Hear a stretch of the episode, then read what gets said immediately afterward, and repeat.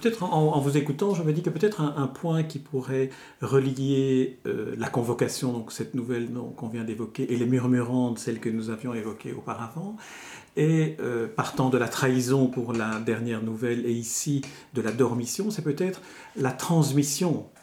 Qu'est-ce que l'écrivain, à travers son secrétaire et à travers sa fille, veut transmettre que la, la veuve veut utiliser et récupérer à son profit d'une certaine manière avec les journalistes. Et ici, est-ce que cette image de la Vierge, de la dormition de la Vierge, n'est pas la dernière image de celle dont le narrateur apprend qu'elle est morte et il l'apprend brutalement? Voilà. Oui, c'est une image qui adoucit son deuil. C'est une image pour adoucir le deuil. Je pense d'ailleurs que le travail du deuil, c'est un travail d'adoucissement, puisque le deuil est toujours d'une effroyable violence, quel qu'il soit d'ailleurs, d'une très grande brutalité. Et donc le travail du deuil, c'est pas de se mettre à distance, comme disent parfois les, psychanalystes, c'est, c'est de pouvoir en faire une, une compagne douce. Et elle donne des clés pour que le narrateur puisse faire de ce de la mort de son aimé finalement, une, une compagne douce, grâce à la dormition de la Vierge, grâce à ce détour narratif mm. qu'a euh, pu permettre la rencontre avec le mari de cette femme qui s'appelle Elle. Est-ce que le dévoilement progressif, pardon, je vous ai interrompu, non, non, non, allez-y. Est-ce que le dévoilement progressif auquel euh, vous procédez dans, chacune des trois nouvelles et, dans d'autres livres n'appartient pas à cette démarche du deuil tel que vous le dites, qui doit être un adoucissement? Oui, tout à fait. Tout à fait. Et c'est vrai. C'est très net au, niveau de la, la, première nouvelle, oui. Tout à fait. Mais je voulais dire quelque chose encore et puis ça m'a échappé. Euh, il y a une dimension de verticalité, évidemment, tout d'un coup. On convoque, on convoque, on convoque un tableau de la Vierge, avec sa Jean à ses côtés.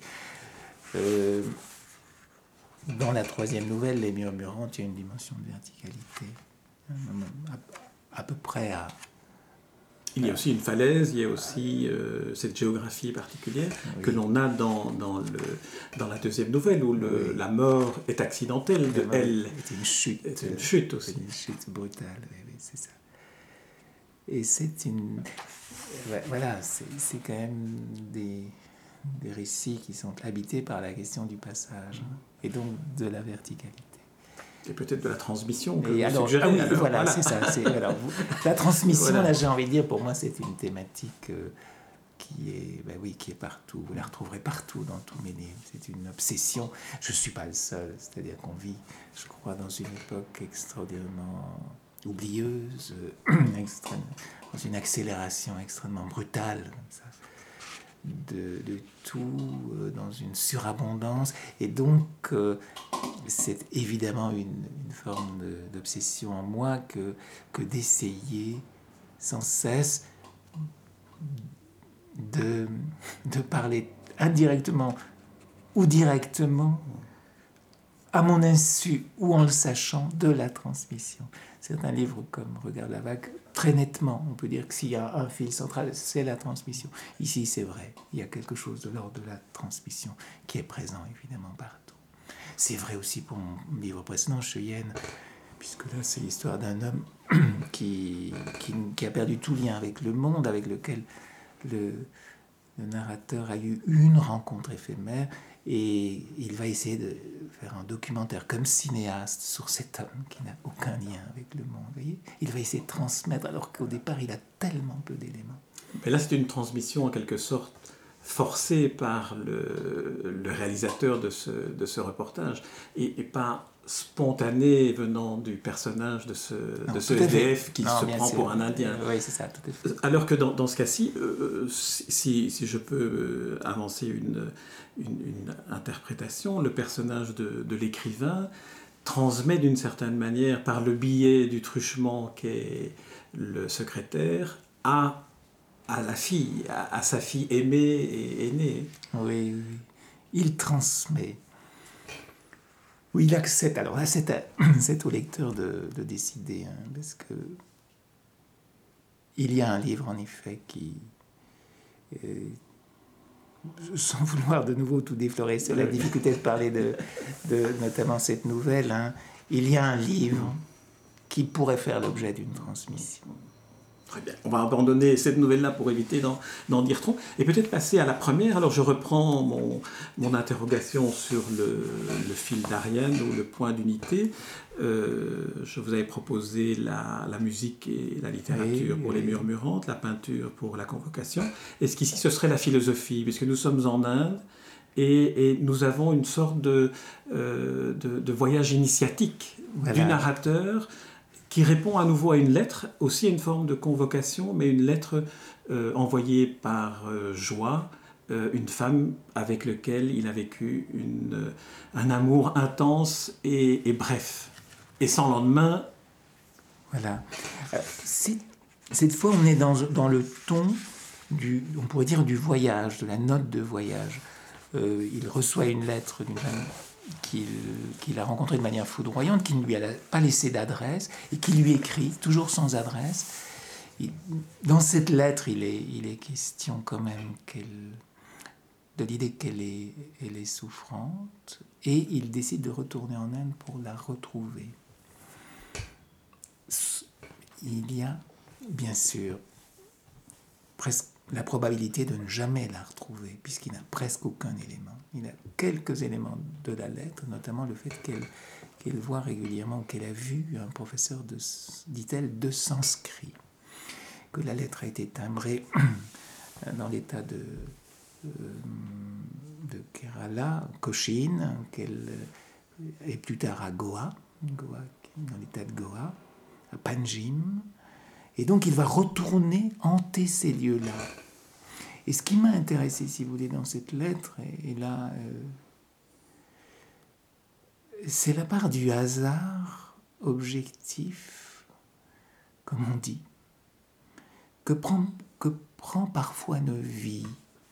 C'est-à-dire que là, dans l'Inde, qui pour moi est quand même le lieu de la quête, euh, la grande quête spirituelle, qui fut le lieu de la grande quête spirituelle, euh, parce que bien sûr l'Inde est également soumise, comme bien des, à peu près tous les pays émergents, à une acculturation occidentale extrêmement euh, puissante.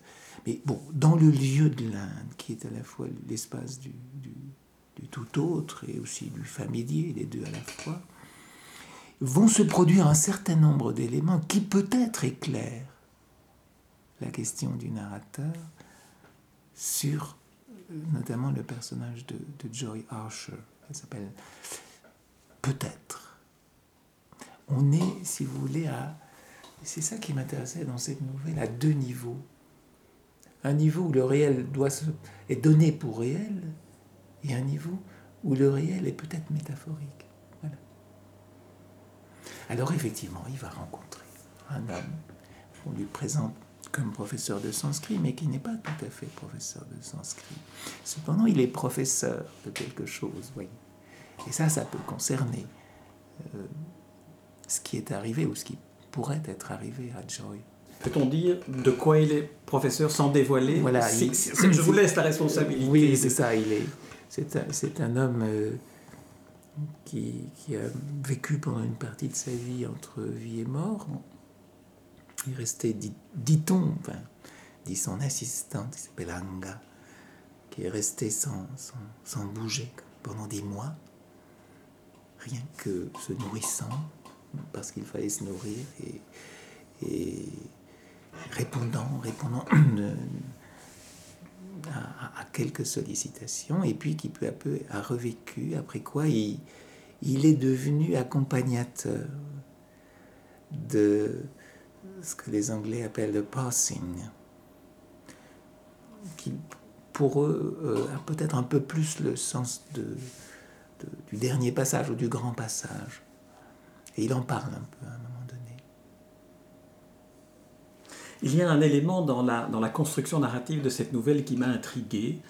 Euh, dans les deux ou trois premières pages, d'une certaine manière, vous racontez ce qui est le, fil narratif de l'histoire. Comme si vous vouliez vous débarrasser de la narration pour ne plus entrer que dans le style. Est-ce que ça, vous parle, cette, euh, cette approche? Comme si dans les, dans les premiers mots, vous disiez, euh, voilà ce qu'il s'est passé, et, et que c'est le journal qui vous donne la liberté d'écrire au niveau du jeu. Les premiers paragraphes, si je me souviens bien, étaient écrits en italique. Et là, toute l'histoire s'y trouve et vous concluez en disant euh, c'est la forme d'un journal que, que j'ai adopté, sur lequel que j'ai écrit lors du voyage et sur lequel je suis revenu ensuite. Mais tout le synopsis, je dirais, tout le pitch de, la nouvelle se trouve contenu dans les trois premières pages. Et je me suis dit, dans le fond, François Emmanuel a voulu se débarrasser de tout ce qui faisait une contrainte euh, narrative pour ne plus entrer que dans le style et l'exploration absolue de ce qu'est la mémoire. Peut-être, peut-être. Euh, encore que dans la première nouvelle, je m'en suis servi un peu comme de mise en place, parce que tout n'est pas dit, évidemment. On pourrait dire que chronologiquement, les deux premières pages en italique font état de ce qui s'est passé avant le voyage. Et puis après vient, va venir le voyage. Il y a cette phrase, ce que j'ai ajouté par la suite à mes notes de voyage, tient à la seule perspective des choses et à l'ombre que laisse le temps. Et puis commence alors, euh, jour après jour, le, journal du, voyage. Mais vous avez raison, hein. Ah il y a derrière votre question quelque chose qui, qui, qui m'intéresse en fait, c'est que ce qui m'intéresse de plus en plus, c'est pas le narratif en tant que narratif c'est d'être en situation de rencontre grâce au texte. Donc que moi-même écrivant, je sois surpris, que je sois moi-même écrivant aux prises, que je sois à bras le corps avec le texte. Et donc parfois le narratif, bien sûr, m'encombre. Et peut-être qu'il y a de ça dans ce que vous dites. Alors ici, on est évidemment dans une musique qui est une musique, je dirais, euh, tendue par euh, certaines euh, mélopées indiennes avec une basse continue. Il y a une forme de mélancolie un peu lente qui parcourt tout, le texte. Pour les deux autres nouvelles, vous aviez d'emblée lu un petit extrait. Est-ce qu'il y en a un qui vous viendrait sous la main en feuilletant le, le livre. Sinon, on pourra choisir après, parce que j'ai prévu une petite lecture que j'aimerais que, que, vous fassiez. pour cette première nouvelle, donc, où, j'identifiais une certaine approche euh, philosophique, il y a deux, deux éléments sur lesquels j'aimerais vous proposer de développer le, le, sentiment que cela vous inspire en en parlant. Ce que l'on cherche est toujours en soi, dit le, le brahman auquel euh, est, que rencontre le, le narrateur. Qu'est-ce que, qu'est-ce que l'on peut avoir comme écho de vous aujourd'hui après avoir écrit le livre? Ce que l'on cherche est toujours en soi, c'est-à-dire L'important, je pense quand même, ça, c'est. C'est quelque chose que l'on peut vérifier chemin faisant. Hein. L'important, c'est le chemin. L'important n'est pas la cible. L'important n'est pas le but, enfin, lui dit-il. Vous cherchez quelqu'un, mais au fond, c'est vous-même que vous cherchez. Ça veut dire, il lui dit très indirectement, mais au fond, votre recherche même est ce qui est important pour vous. Vous êtes là errant dans les rues de Panjim, vous êtes dans l'Inde. Eh bien, regardez autour de vous ce qui se passe dans votre recherche. C'est ça qui est important. Et ça, je pense que c'est vrai de toute la quête humaine. Hein. Ce que l'on cherche vient, toujours euh, le point, la cible que l'on met au cœur de sa quête finalement, occupe beaucoup trop notre esprit. L'important, c'est le cheminement, le déploiement petit à petit du, voyage, du voyage intérieur. C'est ça qu'il lui dit. D'une certaine façon, il lui dit, mais ouvrez vos yeux.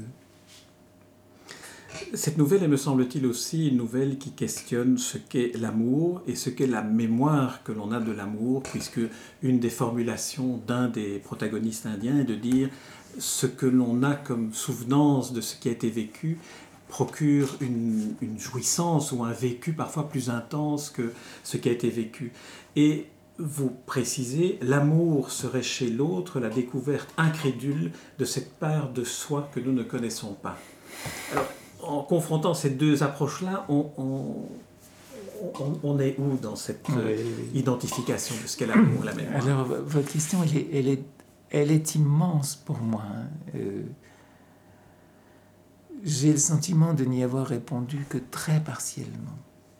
J'ai toujours été intrigué, si vous voulez, par la place que donnait l'hindouisme, mais surtout le tantrisme, en fait, à l'amour. quand on voit, c'est très, c'était surprenant. préciser la différence entre hindouisme et tantrisme dans la... C'est-à-dire que le, le tantrisme, c'est une des branches de l'hindouisme qui a imprégné l'hindouisme et dont l'hindouisme, à un certain moment, euh, s'est distancé. Euh, le tantrisme, en l'occurrence, euh, pense que l'achèvement spirituel part d'une unité fondamentale entre le corps et l'esprit, qu'il n'y a pas séparation entre corps et esprit. J'espère que je, parle juste, hein, parce que je ne peux pas dire que je, connais extraordinairement bien le, tantrisme, mais je, peux en tout, cas, en tout, cas, dire cela, certainement, surtout pour nous qui... Euh, qui, qui sommes issus d'une tradition euh, extraordinairement dualiste, avec, d'une part le corps et d'autre part l'esprit. Donc, le tantrisme va jusqu'à dire, mais même ce, ce plaisir d'essence peut être une voie d'achèvement spirituel, ce qui aide à comprendre que dans certains temples très connus, notamment les temples de Kajurao par exemple, où j'en ai vu d'autres à Hampi, on voit des déesses absolument lascive sur les façades, enfin, avec un sourire un peu extatique. Même l'infini, même l'absolu, dit, euh, euh, certains préceptes tantriques, sont des voies de, cheminement spirituel. Avec cependant ce correctif, très souvent, que ceux qui éventuellement mène à une ascension très, très rapide peut mener à une chute tout aussi rapide. Ce qui, ce qui est ascension lente invitera à une chute éventuellement plus lente, le cas échéant.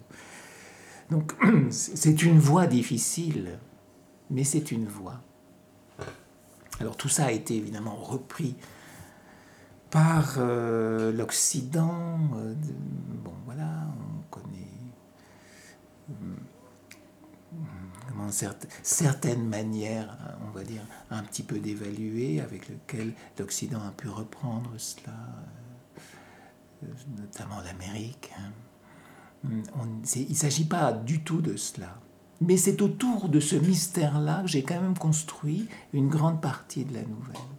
Et que j'ai tenté, j'ai tenté, euh, en tout cas, de faire cheminer le lecteur, ou de cheminer moi-même si je réponds un peu à votre question? Euh, vous, vous, y répondez et, et cela m'entraîne vers un, un, autre questionnement sur le topos, mais non pas le topos de l'histoire racontée, mais sur le topos du rituel d'écriture. les nouvelles se situent dans trois géographies radicalement différentes, euh, l'Espagne ou l'Amérique latine, en tout cas le monde hispanique d'un côté, l'Italie en deuxième lieu et l'Inde. Euh, si, si, si, vous deviez nous, nous, dire quel a été le, le, le rituel de, de l'écriture de, de, chacune de ces nouvelles, comment, comment ça s'est passé par rapport à l'écriture habituelle euh? Oui, oui, c'est ça. Oh, ce sont des... J'écris, j'écris euh, lentement. Ce sont des nouvelles qui ont chacun, on pourrait dire, une genèse différente la première nouvelle, j'en ai, j'en ai écrit, je crois, les premières pages il y a presque 15 ans. Je suis allé en Inde, même une, une fois en, 97, je suis allé en Inde plusieurs fois, mais j'y suis allé spécifiquement déjà en 97, en 97, pour euh, cette nouvelle-là. Je suis allé à Goa. Et puis j'y suis retourné encore en 2011 pour cette nouvelle-là. Euh, donc les lieux, je les connais, les lieux sont cités et les lieux sont comme j'y suis allé. Et quand le narrateur décrit ce qu'il décrit, c'est exactement mes notes de voyage parfois. Évidemment, ce n'est qu'une toute petite partie des notes de voyage qui servent au propos de la nouvelle. En ce qui concerne la deuxième nouvelle, par contre, celle-là est écrite beaucoup plus vite, il y a 3-4 ans, très vite, autour de, de quelque chose qui m'apparaissait évidemment tout à fait intéressant, étonnant, surprenant, comme la rencontre entre, un, entre un homme qui est l'amant d'une femme et, son mari. Je trouvais ça très, très intéressant. Je, voilà. je, l'écris assez vite. Alors que la troisième nouvelle, je l'ai écrite vite, mais je l'avais en tête depuis très longtemps. Et cette nouvelle, alors, par contre, euh, alors que la seconde nouvelle sur Cagliari, bien sûr, je connais Cagliari très bien, j'y retourne régulièrement pour d'autres raisons. Euh, cette nouvelle, je ne suis pas parvenu à la situer de manière très précise. Je n'ai pas voulu le faire. Il me semble parce que le topos c'était la maison. Mhm. Et que ça pouvait être, au fond, n'importe quelle maison. Jamais que ça soit quand même un écrivain espagnol. Ça aurait pu être un écrivain italien. Il y a peu d'îles quand même au large de l'Italie, mais il y en a quelques-unes. Mais bon, voilà. Jamais que ça soit ainsi. Les exergues peuvent peut-être nous guider aussi, parce que c'était Borges euh, qui conditionne aussi la lecture. Voilà, et donc il y a cette, cette phrase aussi un peu énigmatique de Borges qui est à la fin d'un long poème, s'appelle L'éloge de l'ombre, où il voit défiler toute sa vie en fait.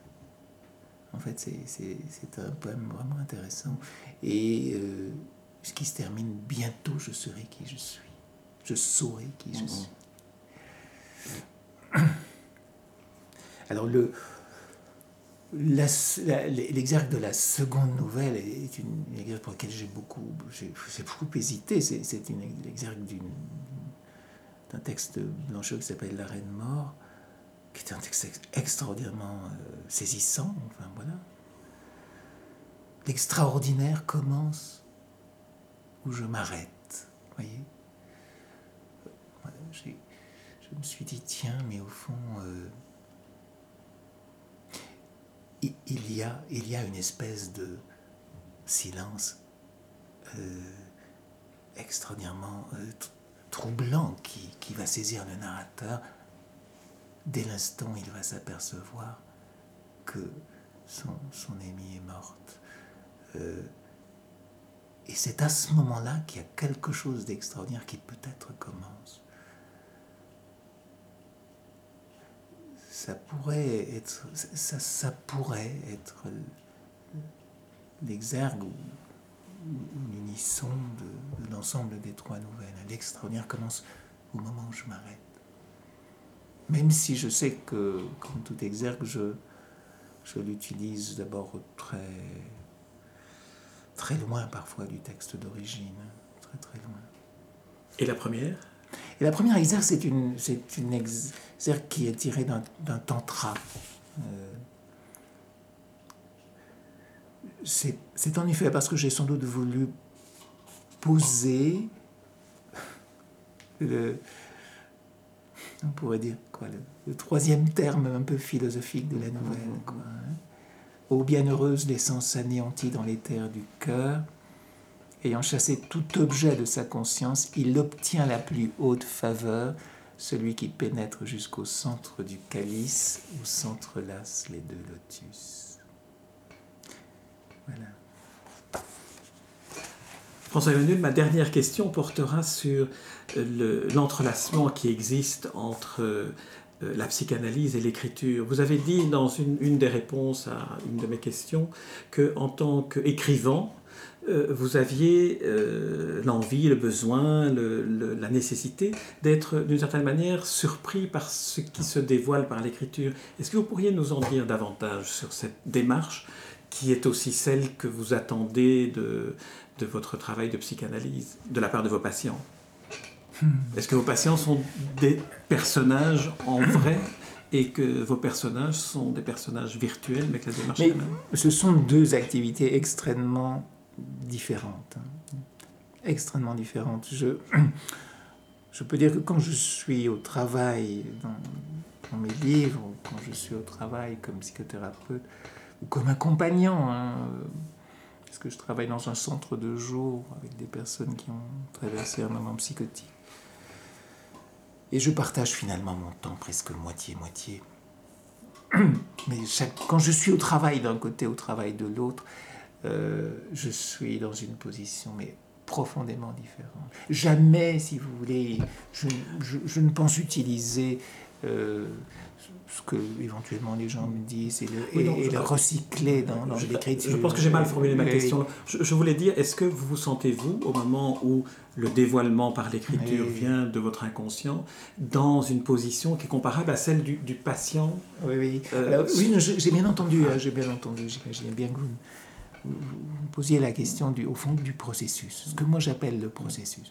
Et il y a, euh, il y a vraiment euh, la recherche, surtout j'ai quand même beaucoup écrit, hein, c'est c'est peut-être mon 20e livre, donc il y a vraiment la recherche de quelque chose qui va pouvoir me mettre en mouvement, qui va pouvoir me déporter, qui va pouvoir me mettre au travail. Quelque chose qui, ben oui, qui va faire que je ne suis pas soit dans, dans, dans les traces, de- là où j'ai déjà marché amplement, euh, ou que je ne suis pas dans une forme de fabrication, mais que je suis aux prises avec quelque chose, et quelque chose de vivant. Et, et un texte, vous, vous savez quand c'est un texte qui vit ou quand c'est un texte qui, qui ne vit pas. Quand il est tellement programmé qu'il ne vit plus, ou au contraire, quand il est là en train de susciter des sens avec sa force d'énigme. Et c'est vrai pour celui qui écrit et c'est vrai pour ceux qui lit.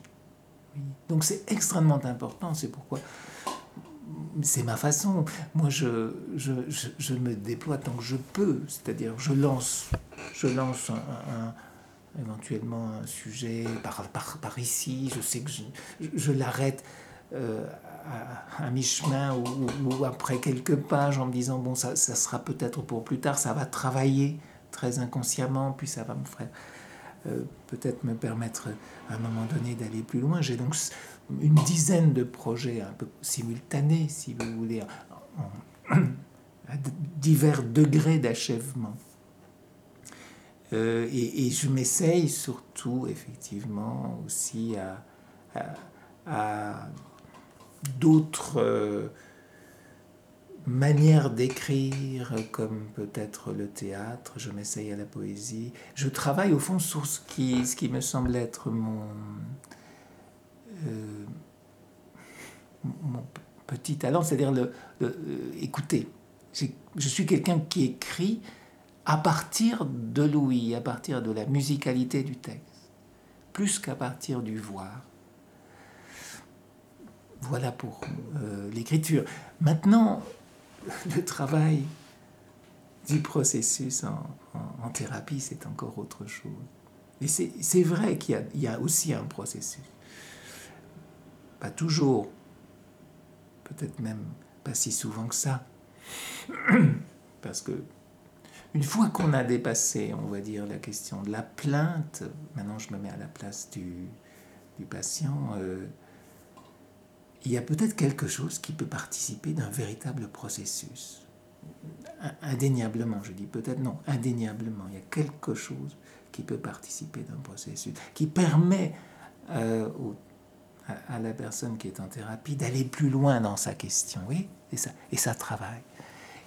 Et s'il n'y a pas de processus euh, chez aussi celui qui écoute, il n'y aura sans doute pas de processus au bout d'un temps, où ce processus-là va se tarir chez celui qui parle. voyez. Donc il y a aussi une forme de processus.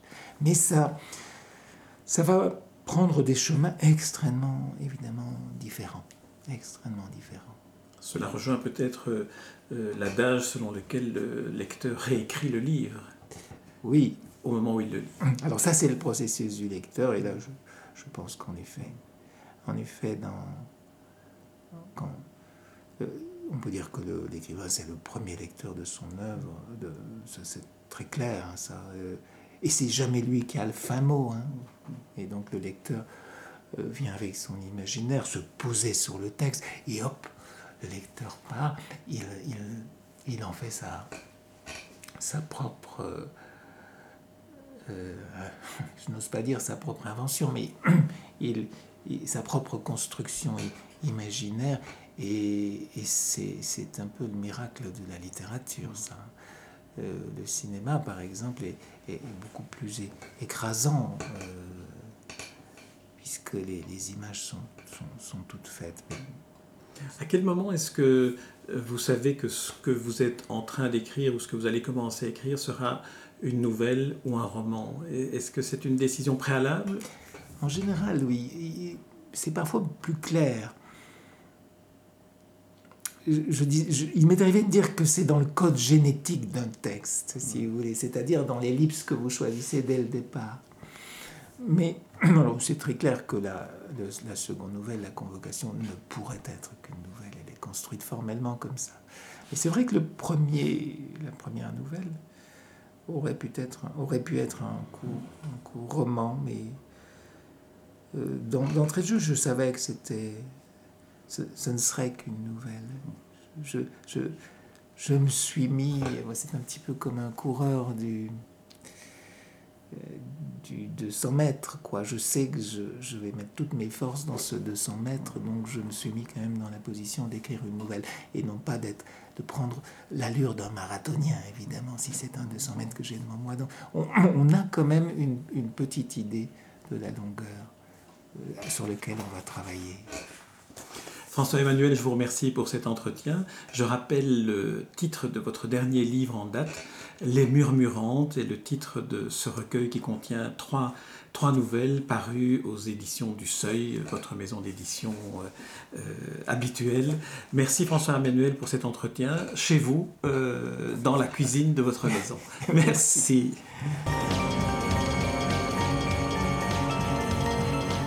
Les rencontres d'Edmond Morel.